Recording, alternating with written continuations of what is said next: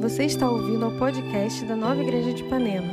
Esperamos que essa mensagem alcance o seu coração com a graça de Jesus e fortaleça a sua fé. Bom dia! Uau, vocês arrasaram! A gente podia parar por aqui ou continuar daqui, fazer o louvor, um culto só de louvor, eu sou a favor. Vou sentar.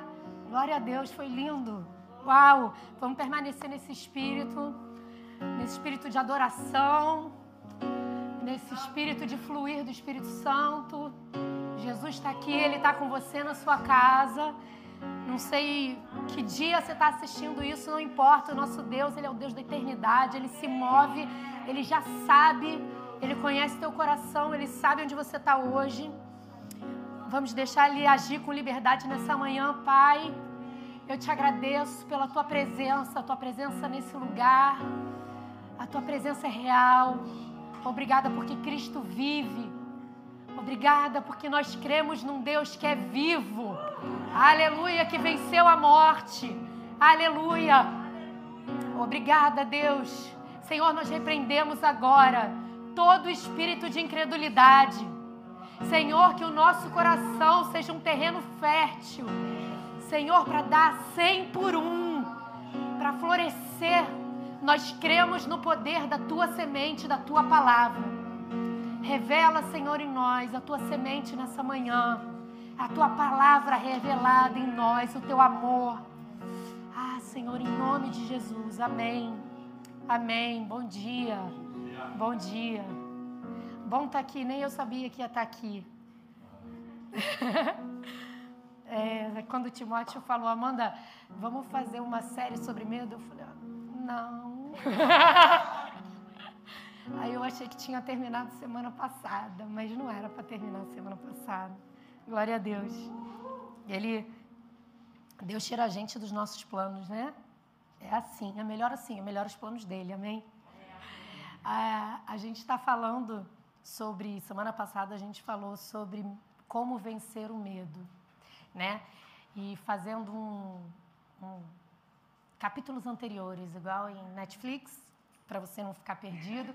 Se você está perdido, você pode no podcast, você pode no YouTube. Está tudo lá atualizado, graças a uma equipe maravilhosa de voluntários. Uhul, que trabalha e você nem percebe que tem gente trabalhando. São formiguinhas, servas do Senhor estão trabalhando, editando podcast, editando vídeo, chegando mais cedo, indo embora mais tarde, se derramando para o Senhor. Isso é lindo. Então, se você perdeu, você pode ouvir, mas eu vou fazer aqui um antes. O que aconteceu semana passada, se você perdeu?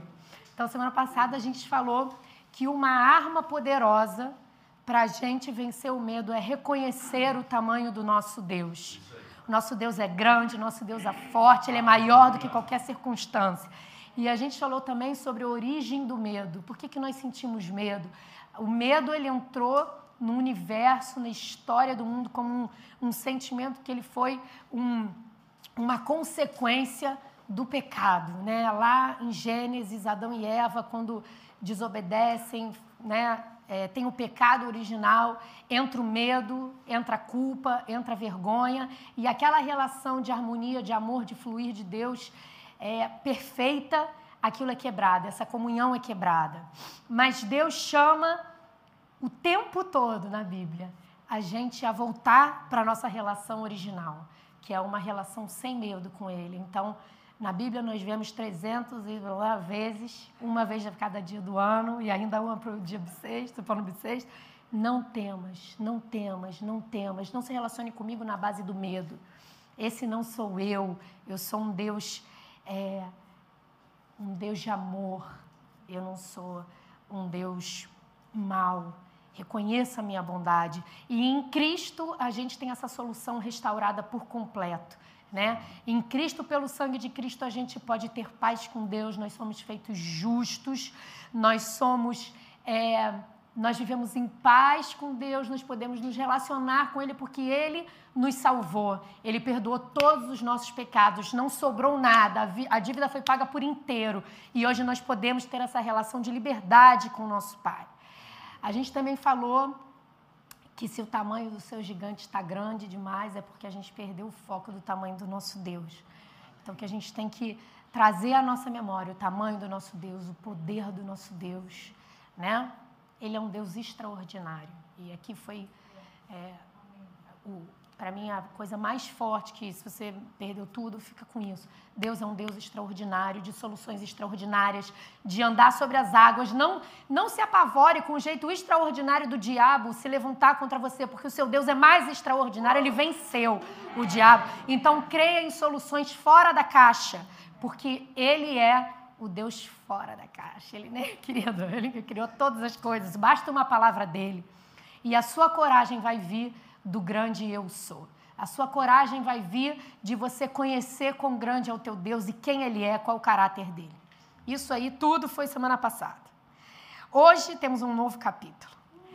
Hoje temos um novo capítulo que é para vencer o medo, lembre-se do que você já ouviu, daquilo que ele já te disse. Fique firme naquilo que ele já te disse, nas promessas dele. É, a gente vai ler juntos aqui Marcos 4, 35. Também uma passagem super conhecida, mas eu creio que Deus tem novidade para a gente essa manhã. Amém? A palavra dele é viva. Naquele dia, sendo já tarde, disse-lhe Jesus: Passemos para outra margem. E eles, despedindo a multidão, o levaram assim como estava no barco, e outros barcos o seguiam. Ora, levantou-se um grande temporal de vento, e as ondas se arremessavam contra o barco de modo que o mesmo já estava a encher-se de água. E Jesus estava na popa, dormindo sobre o travesseiro.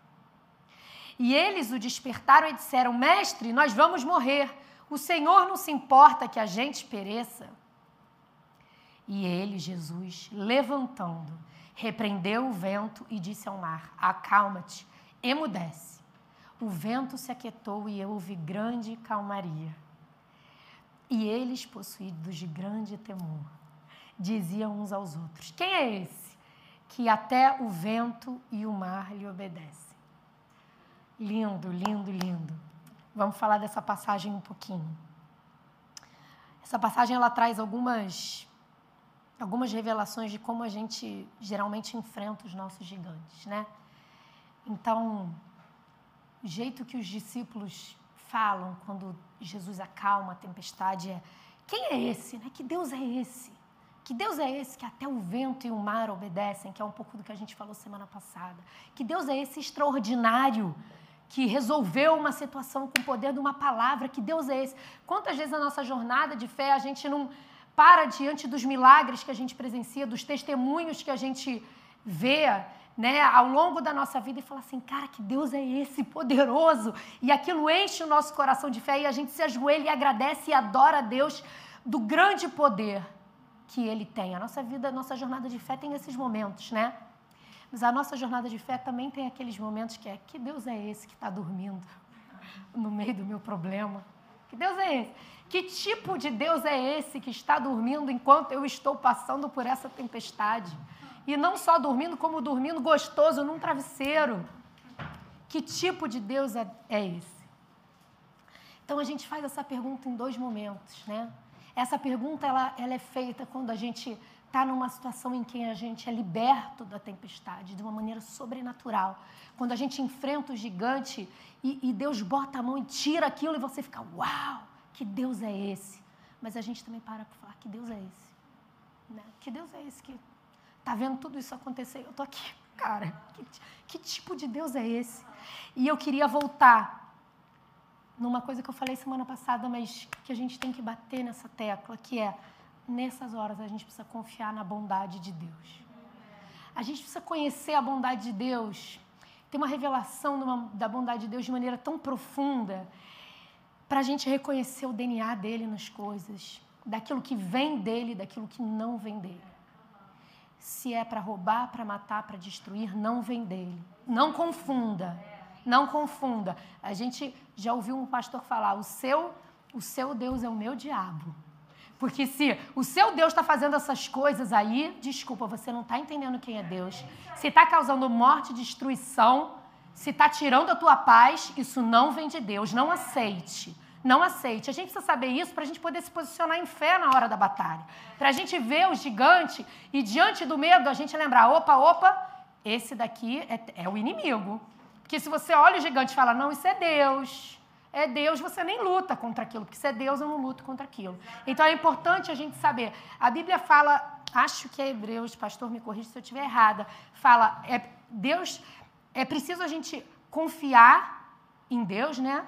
Crer, é impossível agradar a Deus sem fé e você a chegar a Ele com confiança de que Ele é o galardoador, que Ele é o abençoador, de que Ele é bom, na bondade dEle. E isso você só vai ter diante do seu gigante, isso só vai acontecer se você tiver uma revelação pessoal de quem Ele é. Não é o Deus da nova igreja de Ipanema, não é o Deus do seu pai, da sua mãe, não é o Deus dos seus amigos, não é o Deus que eu vi uma vez, não. Deus te chama a uma caminhada de revelação pessoal da bondade dele, pessoal. Ele quer se revelar a bondade dele para você. Ele não quer ser um Deus de ouvir falar. Amém? E aí, quem é esse Deus? Ele é um Deus que não mente. Ele é um Deus que fala a verdade. Ele é um Deus que cumpre o que diz. Esse é o nosso Deus. Olha o que diz lá em Números 23, 19. Deus não é homem para que minta, nem filho de homem para que se arrependa. Acaso ele fala e deixa de agir? Acaso promete e deixa de cumprir? Não. O nosso Deus promete e cumpre, porque ele é a verdade. Então não tem jeito dele falar uma coisa e mudar de ideia, né? Porque ele, ele é a verdade. Ele cumpre aquilo que ele diz. E a promessa nesse caso, lá no que a gente leu, era: atravessemos o lago. Vamos passar para o outro lado. Isso era o que os discípulos tinham ouvido. Mas que na hora de que a, a tempestade se levantou, o vento se levantou, aquilo que tinha sido ouvido se perdeu no meio daquilo que eles estavam vendo. E o Timóteo, outro dia, não sei há quantos domingos atrás, pregou aqui sobre a fé que vem pelo ouvir. É por isso que é importante a gente ouvir a palavra de Deus, porque ela gera fé no nosso coração. Porque vai ter hora que aquilo que você vê impressiona demais. O mundo visível, ele impressiona demais, o gigante é grande demais e dá medo pra caramba. Mas é por isso que você precisa lembrar daquilo que ele já me disse, daquilo que eu já ouvi, daquela semente que já caiu no meu coração. E uma vez eu ouvi um padre falar e eu guardei isso. Ele falou assim: a fé é como um balde de água. Você precisa encher aquele balde todo dia. Você precisa fortalecer a sua fé. Você precisa ouvir da palavra da graça, ouvir da palavra de Deus, conhecer, ter revelação pessoal, porque no dia do incêndio, se você não tiver aquele balde cheio da água, você vai virar para apagar o incêndio, não vai ter água, né? Porque a fé, ela precisa crescer e ela cresce pelo ouvir, ouvir da palavra e permanecer na palavra, naquilo que ele já me disse. Eu sei o que ele já me disse. O que, que ele já me disse? Eu vou atravessar para o outro lado. É essa promessa para mim. Fortaleça sua fé. Não se impressione pelo aquilo que você vê. Firme-se naquilo que você já ouviu. Você sabe, tem temporadas, a gente adoraria viver temporadas na vida só de livramentos. Geral. Quando eu falo livramento geral, é livramento geral mesmo. Cara, não quero entrar nessa batalha. E existem momentos na vida em que realmente você acha que vem e você é poupado da guerra, poupado da luta, poupado da tempestade. Mas existem momentos em que a promessa é: eu vou estar com você durante a batalha. Você vai passar pela batalha. Você vai passar pela tempestade mas a minha promessa permanece de pé, de fidelidade a você. Tudo vai cooperar para o seu bem. A gente cantou isso aqui. Tudo né, vai cooperar para o seu bem, para o seu bem, para a glória dele se manifestar na sua vida. Você não vai ficar estagnado nessa temporada. A tua jornada, ela é de glória em glória. De glória em glória. Você sabe, eu fiquei pensando algum exemplo para dar para vocês de uma, de uma situação assim pessoal onde eu tive que atravessar o lago, né? Já foram algumas, mas eu lembrei de uma assim bem ilustrativa. Eu, há muitos anos atrás eu mudei de emprego para um emprego melhor, que eu ganhava mais, trabalhava menos horas, estava lindo, sim, chique, bonito, adorei. Entrevista ótima, pá, senti uma direção de Deus que era para eu ir, eu fui. Primeiro dia a máscara caiu. Ah, máscara caiu legal, ficou. Aquela pessoa que foi ótima na entrevista virou uma bruxa. No primeiro dia, já virou uma bruxa.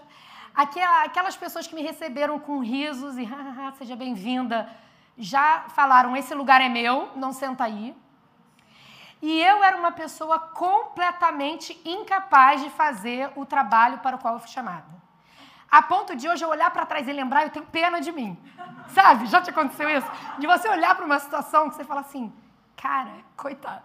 Coitada daquela Amanda ali.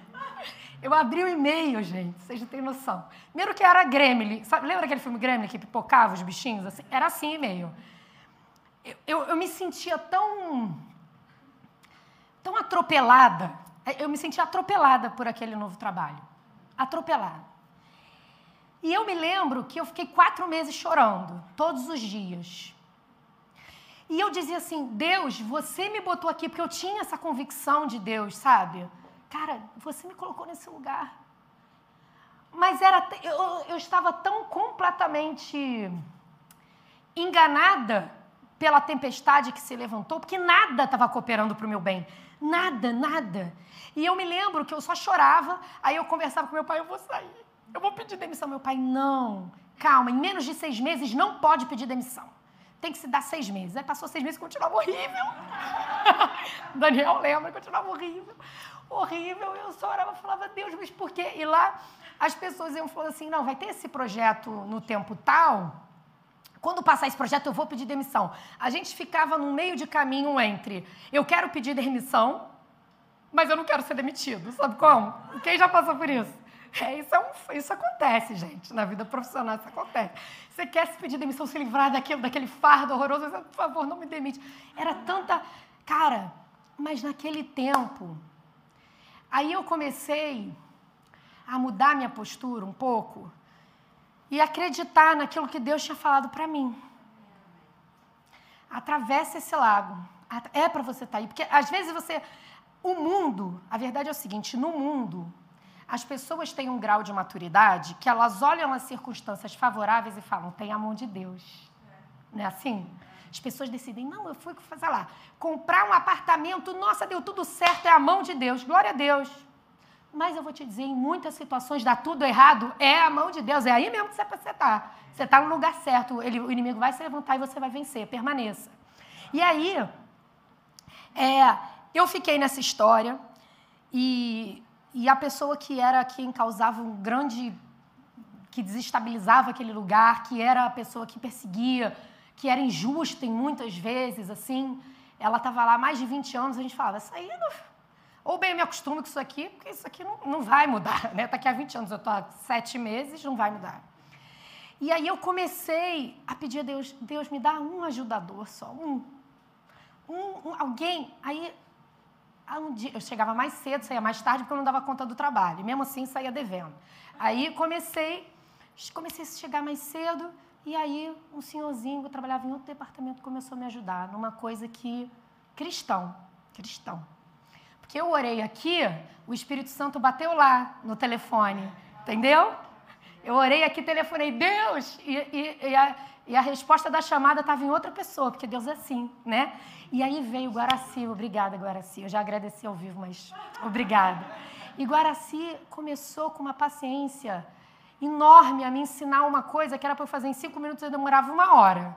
E ele começou a me ensinar, e aquele foi meu primeiro ajudador. E eu comecei a ver: olha aqui, os sinais, Deus não está dormindo. Ele está agindo em meu favor. Eu não estou vendo, mas ele está. E aí eu comecei a trocar o meu chororô que fazia sentido, tá, gente? Fazia sentido meu chororô. Eu não choro à toa, quer dizer, choro. Mas é. Mas ele tinha um sentido. Comecei a trocar meu chororô, eu me lembro que eu ia trabalhar e aí eu passava pela, pelo Pão de Açúcar ali. E eu falava, Deus, eu, eu não queria agradecer por nada do meu trabalho. Mas eu comecei a agradecer pelas pequenas coisas. Deus, obrigada. Porque essa vista é a melhor vista do Rio de Janeiro, a que eu mais amo. E eu passo todo dia por aqui. Obrigada. Obrigada. Você é minha rocha. Obrigada. Eu vejo Pão de Açúcar, eu lembro. Da... Você é minha rocha. Aí, comecei a agradecer pelas pequenas coisas. Obrigada porque meu trabalho é perto da minha casa. É fácil de eu chegar. Obrigada porque eu ganho direito. Obrigada, Senhor. O dinheiro tem me sustentado. Obrigada, obrigada, obrigada. E um tempo depois, um tempo tipo um ano e muitos depois, tá? Um tempo não é. Um tempo, um ano e muitos depois, aquela pessoa foi demitida. E a gente ficou assim, ó. Oi? E aí, eu fiquei nesse lugar 10 anos. E eu tive grandes e tenho grandes amigos e fui extremamente feliz naquele lugar. E aprendi coisas e fui capaz de fazer coisas que aquela Amanda lá atrás falava impossível. Eu olhava e eu não sabia nem o título do e-mail. Nem, eu não conseguia nem decifrar. Gente, isso é, isso é, terrível. Você olha o título do e-mail, você não entende o que a pessoa quer que você faça, só que você é gerente. Como é que você faz? Perguntar, então, eu não sou estagiária, né? Eu não posso chegar com esse mico na mão. Eu não entendi, me explica, eu não posso. Cara, e Deus foi me capacitando, me capacitando, me capacitando. E chegou um ponto que hoje eu olho para trás e falo quão limitada que eu estava vendo só os problemas eu não estava entendendo que eu tenho um Deus que me capacita, um Deus que me sustenta, um Deus que me leva para o outro lado do lago. Sabe por quê? Porque Ele é um Deus que vê todas as coisas. Olha aqui, ó, 1 Pedro 3,12. Porque os olhos do Senhor estão sobre os justos e os seus ouvidos estão atentos à sua oração. A sua oração não está sendo em vão, tá? A gente tem um Deus que ouve e responde. Amém? Nada, aqui Hebreus 4,13, nada em toda a criação está oculto aos olhos de Deus. Nada, nada, nada. Nada está oculto, Ele está vendo tudo. As injustiças do seu trabalho, Ele está vendo. Ele está vendo e Ele está agindo em teu favor. Outra, ó, 2 Crônicas 16, 9. Pois os olhos do Senhor estão atentos sobre toda a terra, para fortalecer aqueles que lhe dedicam totalmente o coração. Os olhos dele estão atentos sobre você para fortalecer você nesse momento da sua vida. Quando você está se sentindo esquecido, lembre-se que Ele te vê. E aí eu me pergunto assim: Jesus estava dormindo no travesseiro. Quem é que não estava vendo? Quem é que não estava vendo? Era Jesus que não estava vendo? Eram os discípulos que não estavam vendo aquilo que Jesus vê? Porque Ele vê aquilo que a gente vê mas ele não vê como a gente vê. Ele vê a situação do seu trabalho, ele vê a situação do seu diagnóstico, ele vê a situação da sua conta corrente no vermelho, mas ele não vê como você vê. Ele vê o outro lado do lago. Jesus ele estava vendo, os discípulos estavam vendo o barco chacoalhar, o barco encher de água, o vento se levantar, mas Jesus estava vendo que do outro lado do lago tinha um homem para ser liberto de um espírito imundo para sempre. Ele estava vendo que aqueles mesmos discípulos que estavam naquele barco lá adiante, eles iam ter uma fé tão fortalecida que, pelo poder do Espírito Santo neles, eles iam conseguir morrer por Jesus. Ele estava vendo a gente aqui hoje, falando sobre aquele barco naquele dia. Isso eles não estavam vendo. Eles estavam vendo a tempestade, mas Jesus estava vendo lá do outro lado. Jesus estava vendo eu lá com os meus amigos, dez anos depois, agradecendo por aquele tempo tão bom que eu vivi. Não é isso? A gente tem que lembrar que Ele é um Deus que se move na eternidade. Que Ele tem uma solução sobrenatural para o teu problema ele está desenvolvendo uma musculatura espiritual intencionalmente em você. Eu tenho feito alguns, alguns cursos, fiz curso com o pastor Bené no passado de paz, eu e Daniel e alguns outros casais. É, e tenho lido sobre educação de filhos e a coisa que a gente mais lê é: não existe educação de filhos sem ser intencional. Se não adianta, ah, eu quero que meu filho seja educado, estudioso. Se você não for intencional, ele não vai aprender, ele não vai desenvolver essa musculatura. Entendeu? Eu quero que meu filho levante de manhã, faça a cama, pegue o prato, lave o que. Não vai ser se você não conduzir ele a isso. Você precisa ser intencional. O nosso Deus, eu creio que ele estava dormindo no travesseiro intencionalmente. Porque ele tem tanta paz dentro dele, ele sabia do outro lado, ele, ele não tem por que se preocupar. Ele sabia que ele era a solução. Amém. Você sabe, ele já te vê curado. Ele já te vê curado. Não é porque aconteceu uma coisa, vai acontecer lá na frente, não. É porque já aconteceu uma realidade na cruz. Já aconteceu, é a realidade da cruz. Ele te vê liberto do medo. Ele vê você, hoje, você se vê sem um real. Ele vê você um abençoador de outras vidas. Ele vê você estar tá deprimido, ele vê você pedalando a sua bicicleta com vento no, no rosto e dando glória a Deus pela tua vida. Ele te vê fora do seu quarto. Porque os planos dele são maiores, são mais altos e são planos de bem e não de mal. É esse gigante que você está enfrentando e que está te dando medo, ele é uma oportunidade de você ver uma nova face de Deus se manifestar na sua vida. É você vai ser promovido pastor Bené falava muito isso. Você está sendo promovido.